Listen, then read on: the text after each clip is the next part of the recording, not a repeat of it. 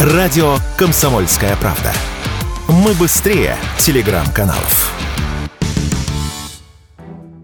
В России зафиксировали новую эпидемию – эпидемию скрытой безотцовщины – об этом рассказали в Госдуме.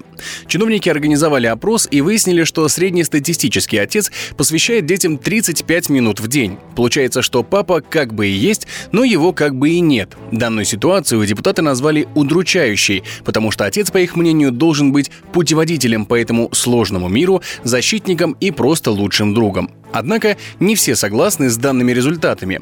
По мнению некоторых экспертов, гораздо чаще встречается ситуация, когда отцы хотели бы общаться с детьми, но им этого делать не дают. Об этом рассказал основатель Международного отцовского комитета Игорь Серебряный.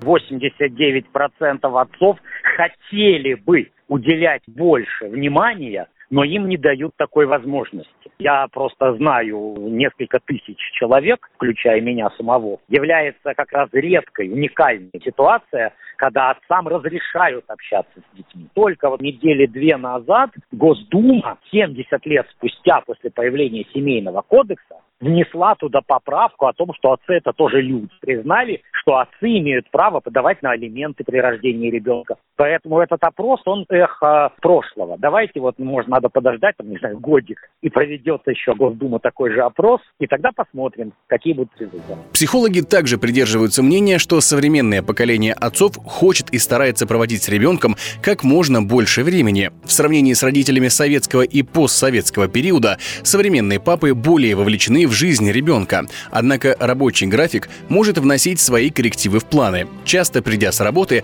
отец просто не находит в себе сил пообщаться с ребенком. Поэтому важно выработать определенные ритуалы и найти совместные хобби. Таким мнением с Радио КП поделилась кандидат психологических наук, клинический психолог, доцент факультета психологии образования МГППУ Юлия Кочетова дети, в чем развитие активную роль играл отец, вырастали более умными, успешными. Мужчинам необходимо все-таки пытаться найти некий баланс между работой и временем, которое они проводят со своими детьми. Включать в свое расписание время с ребенком. Здорово, если это будут какие-то совместные хобби и какие-то общие интересы. Футбол, картинг, велопрогулки, рисование. Можно создавать особые ритуалы между папой и ребенком. Например, каждый раз перед сном вы читаете вместе книгу. Если ребенок постарше, Дальше вы обсуждаете, как прошел день. Важно включать еще такую приятную традицию семейную, как совместный ужин. Конечно, здорово, если отец включает ребенка какие-то, например, процессы, связанные с решением простых бытовых проблем. В 2021 году Министерство труда и социальной защиты